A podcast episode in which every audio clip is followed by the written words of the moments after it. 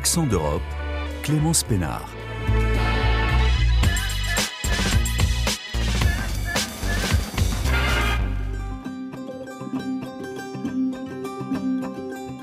mis meiega on, me kasvame suureks, jalad ja käed, oksad ja juured, Bonjour à toutes et à tous. Les Estoniens aux urnes dimanche pour renouveler leur Parlement. Thématique centrale durant cette campagne, la sécurité et la défense. Et les partis en lice sont plus ou moins alignés sur ces points. Moins débattus les questions économiques et sociales. Pourtant, ces derniers temps, les Estoniens ont vu leurs conditions de vie se dégrader. À Tallinn, le reportage de notre correspondante Marielle Vituro. Mercredi, un peu avant 10h du matin, ils sont déjà une cinquantaine à faire la queue devant la banque alimentaire à Lasnamae, un quartier résidentiel et populaire de Tallinn. Il y a des personnes âgées, des familles, des travailleurs. Dans la file, personne ne veut parler. Tina est celle qui leur tend leur sac de nourriture. Je suis bénévole ici depuis deux ans et je remarque que les listes sont de plus en plus longues. La raison, la hausse des prix. En un an, le prix du sucre a doublé, celui de la farine a augmenté de 62% et les œufs de 56% selon l'Office des statistiques. Tina a toujours un peu de temps de parler avec eux. Les gens ne sont absolument pas préoccupés par les élections, ils sont surtout soucieux de survivre. Personne ne pense vraiment qu'un nouveau gouvernement va changer quelque chose pour eux dans leur quotidien. Le gouvernement a toujours dit qu'il soutenait les familles nombreuses, mais les gens ont désormais de plus en plus d'enfants et les aides ont du mal à suivre. L'inflation a atteint 25% l'année dernière. Kasparoya, économiste à la Banque centrale, a une explication à cela. Les changements de prix sur euh, toutes les charges, comme l'électricité, le gaz, sont répercutés immédiatement sur les prix des biens de consommation. C'est ce que nous avons remarqué quand le coût de l'électricité sur le marché régional Northpool s'est envolé. Comme l'inflation concerne surtout les prix à l'alimentation et l'énergie, l'effet de l'inflation se fait surtout ressentir sur les foyers qui ont de faibles revenus. Uh, uh, en Estonie, près d'un quart de la population est considérée comme vivant dans une pauvreté relative. Les entrepreneurs aussi sont affectés par la hausse du coût de l'énergie. Eincap dirige deux hôtels de la capitale estonienne et emploie plus de 200 personnes. Uh, Nous allons devoir augmenter le prix des chambres. Il n'y a pas d'autre solution. Nous gardons tous nos employés car il faut se préparer pour la belle saison. Nous allons nous en sortir. Les prix de l'énergie sont un peu retombés. En été, les coûts sont moindres. Nous verrons comment faire l'hiver prochain. Uh, Avant l'épidémie de Covid, le secteur du tourisme contribuait à 8% du produit intérieur brut de l'Estonie. Aujourd'hui, c'est presque deux fois moins. Et pour la première fois, NCAP remarque que les hommes politiques en ont parlé lors des débats. Mais l'économie ne faisait pas partie des priorités. Kalef Stoicescu est candidat au Parlement sur la liste du parti Esti 200, un parti libéral. Je pense que l'énergie est au cœur de, de tout ce problème de l'inflation euh, parce qu'on a vu euh, du moment que les prix pour l'énergie ont tombé, l'inflation euh, a tombé aussi. Pour le candidat, il faut donc un mix énergétique et développer les ressources vertes, l'éolienne, pour arriver à une certaine indépendance et à un prix stable et beaucoup plus bas qu'aujourd'hui. 6 à 7 centimes d'euros pour un kilowattheure, ça sera désirable, mais, aussi possible si on fait ces investissements. Le parti de la réforme majoritaire au Parlement veut un retour à un taux d'imposition unique. Le Parti social-démocrate veut lui aussi l'introduction d'un véritable impôt progressif. Pour Kaspar Koya, un tournant dans la politique sociale est nécessaire. Uh, la pauvreté est un problème. La Banque centrale l'a déjà pointé du doigt. Les mesures politiques doivent être plus dirigées vers les personnes qui en ont besoin, au lieu de les distribuer largement. Uh, Ici, c'est la très généreuse politique d'allocation familiale de la Première ministre Kaya Kallas qui est visée. Elle a longtemps été critiquée de ne s'occuper que de défense et de sécurité. En 2022, l'économie estonienne s'est contractée de 1% et les prévisions ne prévoient pas une croissance importante pour l'Estonie cette année. La compétitivité du pays balte est aussi en baisse. Le prochain gouvernement sera donc très vite rattrapé par ces questions. Marielle Vituro, Tallinn, RFI. Et les législatives, ce sera donc ce dimanche en Estonie.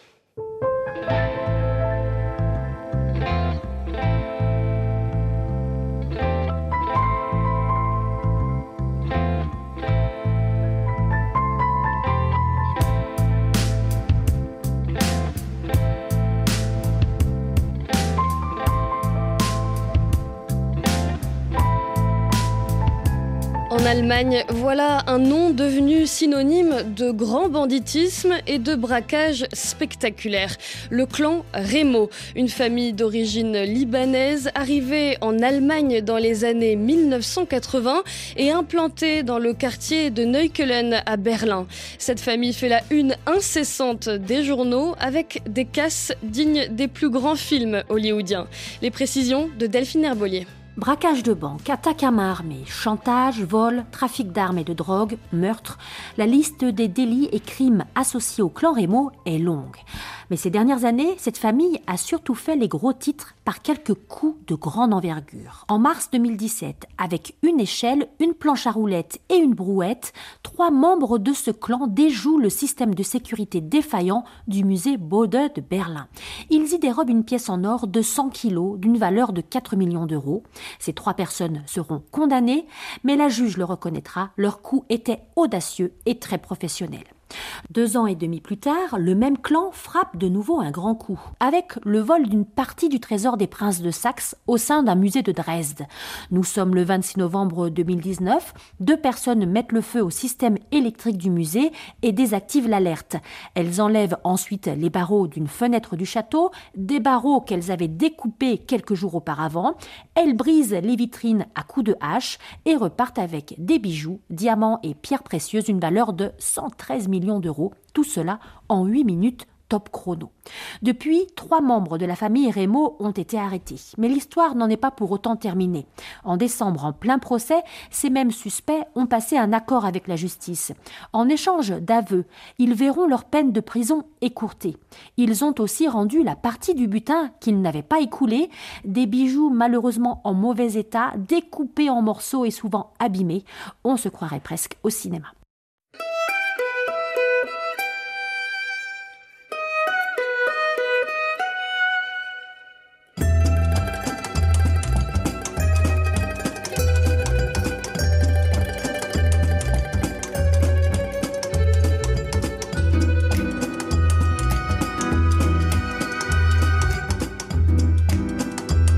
La violence des gangs en Espagne, elle inquiète particulièrement dans la capitale où les membres de ces bandes sont majoritairement d'origine latino-américaine. L'an dernier, cinq jeunes sont morts lors d'affrontements entre gangs. Madrid a, pris, a mis en place un plan spécial dans plusieurs quartiers et villes de banlieue. Les explications de Diane Cambon. En début de semaine, 15 jeunes de moins de 25 ans ont été arrêtés par la police espagnole pour appartenance à des bandes d'origine criminelle et impliqués dans le trafic de drogue. Leur chef est le fondateur en Espagne des Latin Kings, ces gangs qui sèment la terreur en Amérique latine. C'est depuis la prison de la Corogne, au nord-ouest du pays, qu'il continuait à diriger les différentes bandes. Si le phénomène importé d'Amérique du Sud a plus de 20 ans en Espagne, la violence extrême est une nouveauté sur le sol ibérique. On dénombre 5 morts l'an dernier et de nombreux blessés au couteau, à la machette ou aux armes à feu. Le recrutement des membres, qui sont chaque fois plus jeunes, a aussi changé. Désormais, la police est confrontée à des enfants de 12 à 15 ans. Selon l'association Line Colora, les aînés des bandes attirent des jeunes en leur faisant des cadeaux comme des téléphones portables ou des baskets de marque. Or, derrière tout cela, il y a la cocaïne importée d'Amérique latine. Il y a un an, les autorités ont lancé un plan de lutte qui n'a pas encore porté les fruits attendus. Plus de 500 policiers et 800 agents de la garde civile ont été déployés dans la capitale. Bilan, l'arrestation de 1400 membres ou sympathisants de ces gangs latinos, dont 37% de mineurs. Mais Madrid n'est plus la seule ville touchée. À Bilbao ou à Barcelone, les attaques entre les jeunes de bandes rivales se sont multipliées ces derniers mois à tel point que ces deux villes projettent de fouiller les clients à l'entrée des discothèques et des bars pour empêcher l'introduction d'armes blanches ou à feu.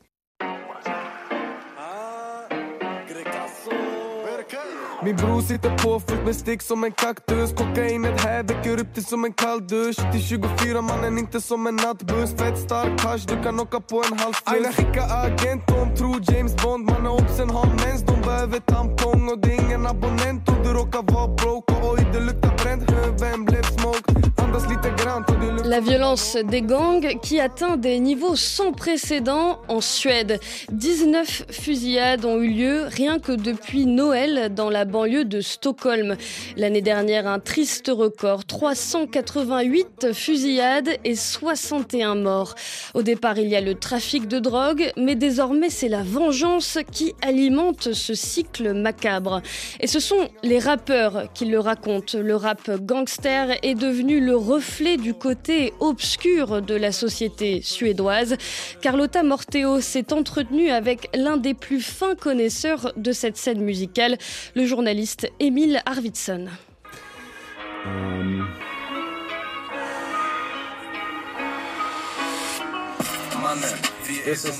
Ça, c'est une chanson d'un artiste qui s'appelle Bilko. Il a 18 ans, il vit dans un quartier juste à côté d'ici, à Bredeng. C'est un exemple du succès en Suède de ce sous-genre du rap, le drill.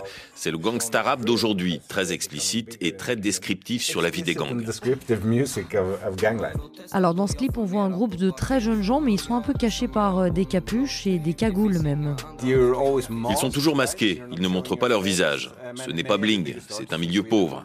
Dans les paroles, ils racontent la vie galère de guetteurs sous la pluie ou dans les tunnels du sud de Stockholm. Cette scène musicale est intimement liée à l'immigration. Les rappeurs viennent de quartiers où la majorité des gens viennent d'ailleurs, leurs parents en premier lieu. Ils mélangent des sons arabes, différentes influences. C'est le rap d'une diaspora globale, c'est le rap du ghetto, des banlieues suédoises. Est-ce qu'ils gagnent de l'argent? Euh, Est-ce que leur objectif, c'est de devenir euh, artiste j'ai parlé à de nombreux membres de gangs qui rappent parce qu'ils ont un casier judiciaire, donc ils ne peuvent pas trouver de travail. C'est leur manière de sortir de leur situation. On pourrait penser qu'il n'y a pas beaucoup d'argent à se faire. C'est du streaming, des vidéos YouTube, et dans un petit pays comme la Suède, tu ne rappes pas en anglais, mais en suédois. Donc ton audience est de 10 millions de personnes. Mais un artiste comme Einar a montré qu'il est possible de gagner énormément d'argent. Tu as parlé euh, d'Einar qui a été assassiné l'an dernier. Est-ce que ce n'est pas euh, le symbole justement de la porosité entre le rap et les gangs? L'affaire Einar a secoué la société suédoise à tout point de vue. Ça a été l'info la plus commentée au niveau national de l'an dernier.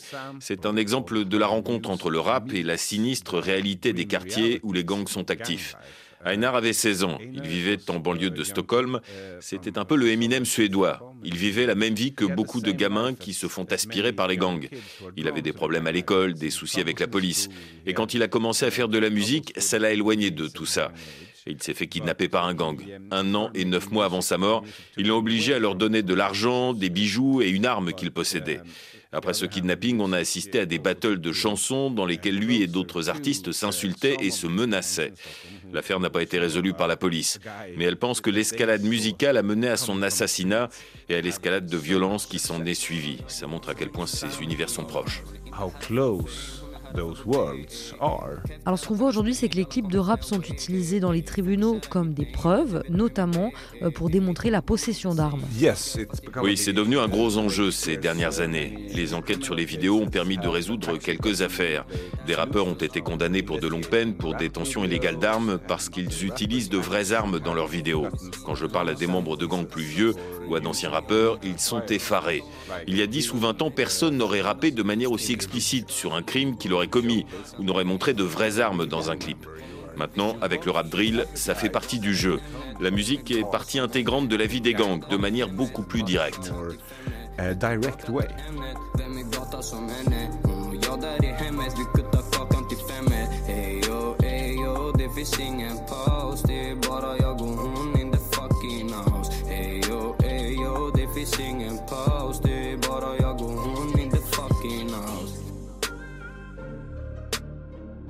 Un reportage de notre correspondante en Suède, Carlotta Morteo. Thank, thank you very much for playing this record. Thank you very much. Thank you very, very, very much. Thank you very much for playing this record. Thank you, thank you very, very much.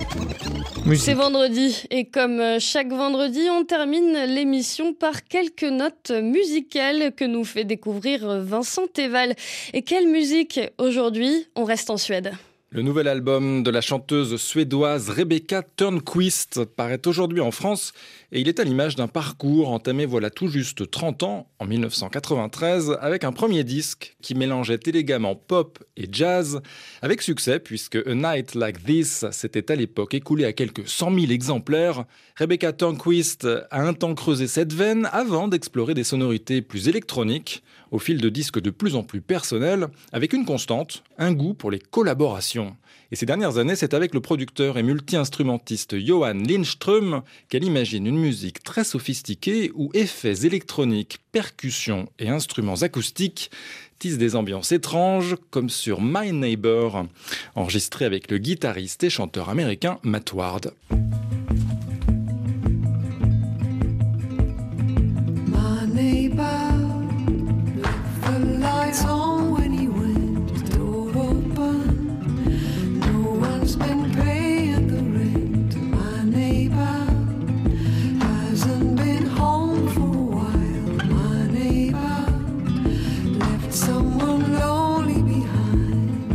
What's your name?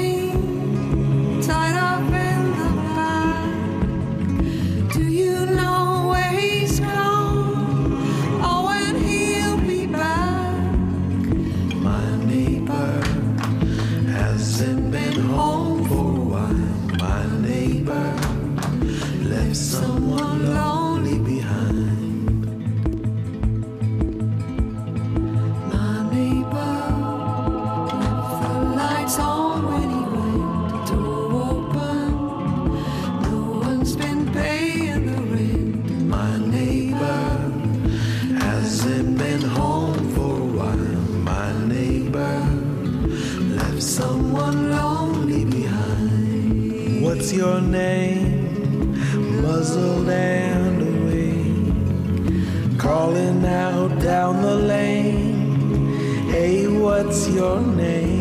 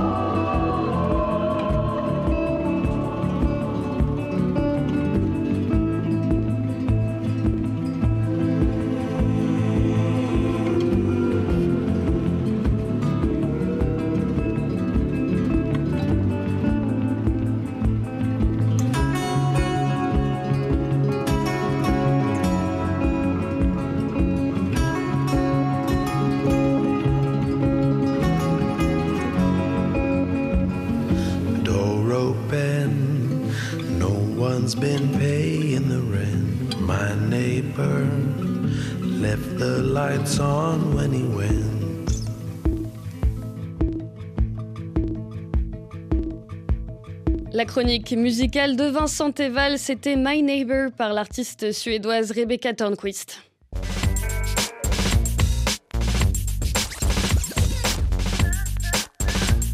Accent d'Europe à la réalisation Guillaume Buffet. Et alors que certains d'entre vous peut-être rentrent de leurs vacances au ski, lundi on parlera des Fritz Banken en Suède, à nouveau littéralement des banques du temps libre pour emprunter des patins à glace ou des skis, des équipements particulièrement coûteux que l'on utilise finalement assez peu. L'émission d'aujourd'hui à réécouter en intégralité en podcast sur le site rfi.fr. À bientôt.